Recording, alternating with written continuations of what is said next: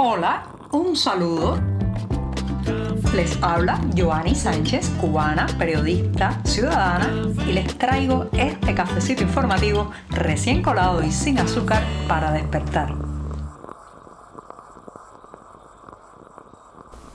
21 de septiembre de 2023 y además jueves, mi jornada preferida de la semana, un buen día para tomarse un cafecito amargo y comenzar a comentarles los temas principales de hoy. Eso sí, voy a darme este buchito primero y después paso a las cuestiones y las noticias más importantes de este jueves.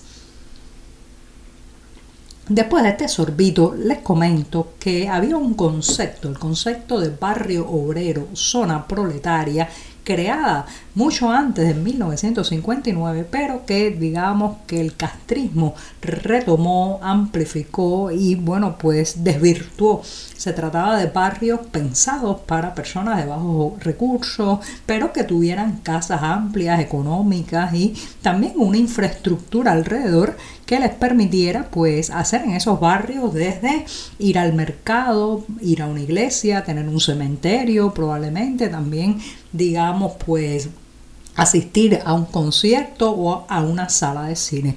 Bueno, pues estos barrios obreros, sobre todo los de La Habana, están en una absoluta crisis. Uno de ellos es el barrio obrero del municipio San Miguel del Padrón, que esta semana pues ha sufrido grandes inundaciones debido a las lluvias intensas que han caído en las noches del el eh, martes y también el miércoles. Si ayer se caminaba por las calles de este barrio obrero de San Miguel del Padrón, no solamente habría que esquivar las inundaciones, los baches llenos de agua, sino también la basura desperdigada por culpa de la lluvia, las aceras derruidas, los árboles talados y la inconformidad y el malestar de sus residentes.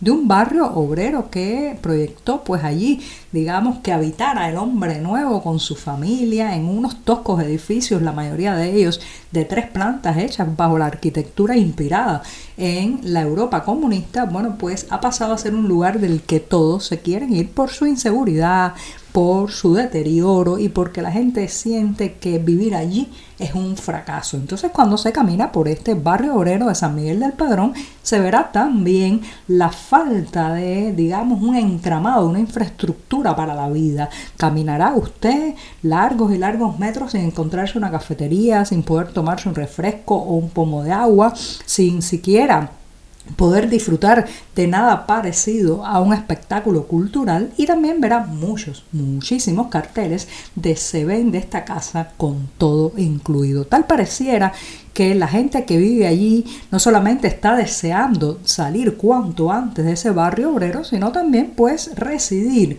eh, al menor tiempo posible al otro lado del estrecho de la Florida. Fíjense qué interesante porque esto era algo que nos mostraban en la propaganda oficial de los años 70 y 80 como el destino que íbamos a tener todos en cuanto a nuestras viviendas, en cuanto al lugar donde residir, en estos bloques de concreto que supuestamente pues nos iban a dar eh, no solamente un techo, sino ciertas comodidades. Lo cierto es que ahora mismo en ese barrio obrero, si se toca la puerta de cualquiera de esos apartamentos, se encontrará dentro varias generaciones amontonadas, hacinadas, porque aquellos abuelos obreros de antaño que recibieron las llaves de aquellas viviendas, pues no han podido proveerle a sus hijos ni a sus nietos la posibilidad de tener, si no una vivienda propia, al menos una vivienda alquilada. Así que para conocer, digamos, el descalabro mismo habitacional, económico y de funcionamiento del sistema cubano, yo creo que un paseo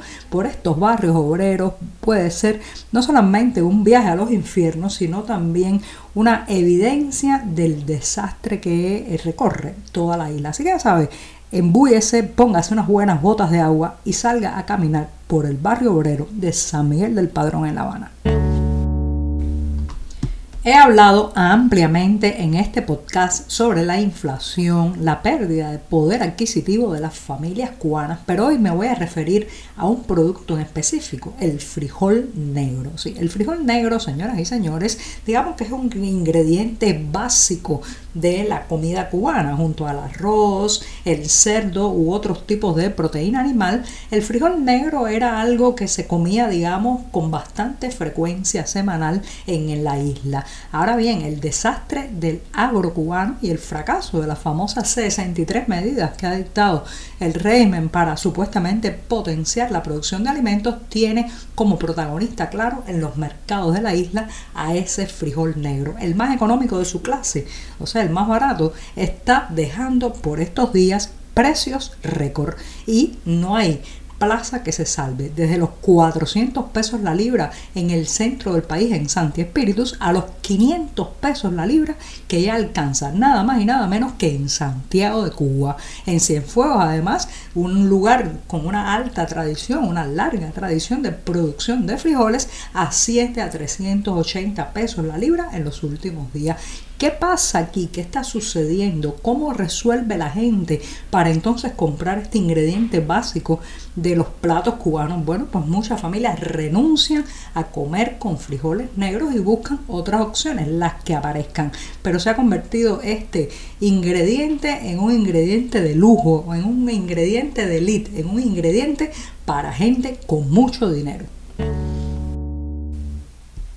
La Universidad de Ciencias Médicas de la provincia de Santi Espíritus en el centro de Cuba acordó con una universidad especializada, además luterana de Noruega, recibir el próximo año, en enero de 2024, hasta 15 estudiantes de enfermería procedentes de ese país nórdico.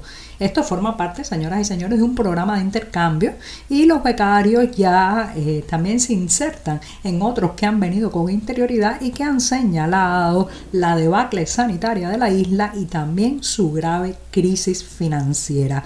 Esto es una información que ha sacado el periódico oficialista Escambray y asegura que hay un convenio que deben ratificar con las autoridades noruegas y que una vez los estudiantes estén en la isla, pues deberán costearse su alojamiento, su alimentación y además eh, pues los precios que eh, se cobran por estos semestres de enfermería en Cuba que son de 2.790 euros por el cuarto semestre. Y oigan esto, 3.144 por el quinto. Más allá de los altos precios de estos estudios, pues llama la atención de que estos estudiantes prácticamente se especializarán en una zona de guerra, ¿sí? Tendrán que aprender a suturar heridas con lo que hay, pues digamos también entablillar una pierna rota con lo que aparezca. Y eso bueno es un entrenamiento prácticamente para eh, actuar posteriormente en zona de desastre o en zona de conflicto bélico. Así que ya saben 15 estudiantes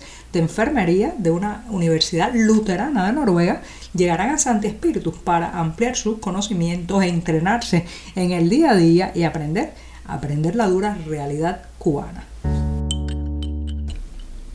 ¿Sabían acaso ustedes que la guerra más larga en la que participaron los cubanos no ocurrió dentro de las fronteras de nuestra isla? Pues es así, 15 largos años en el conflicto bélico en Angola. De eso y otros temas tratará el simposio sobre guerras castristas que tendrá lugar este jueves 21 de septiembre en Miami, Estados Unidos. Se trata de un evento en el que participarán Luis Zúñiga, director del Consejo para la Libertad por la Libertad de Cuba, Enrique García, analista y político, y también Ariel Ramos, veterano de la guerra de Angola. El lugar específico, la dirección y el horario los pueden encontrar como siempre en la cartelera del diario digital 14 y medio. Y con esto digo adiós a este programa de jueves y me despido hasta mañana viernes, el último cafecito informativo de esta semana. Por hoy es todo. Te espero mañana a la misma hora. Síguenos en 14medio.com. También estamos en Facebook, Twitter, Instagram y en tu WhatsApp. No olvides, claro está, compartir nuestro cafecito informativo con tus amigos.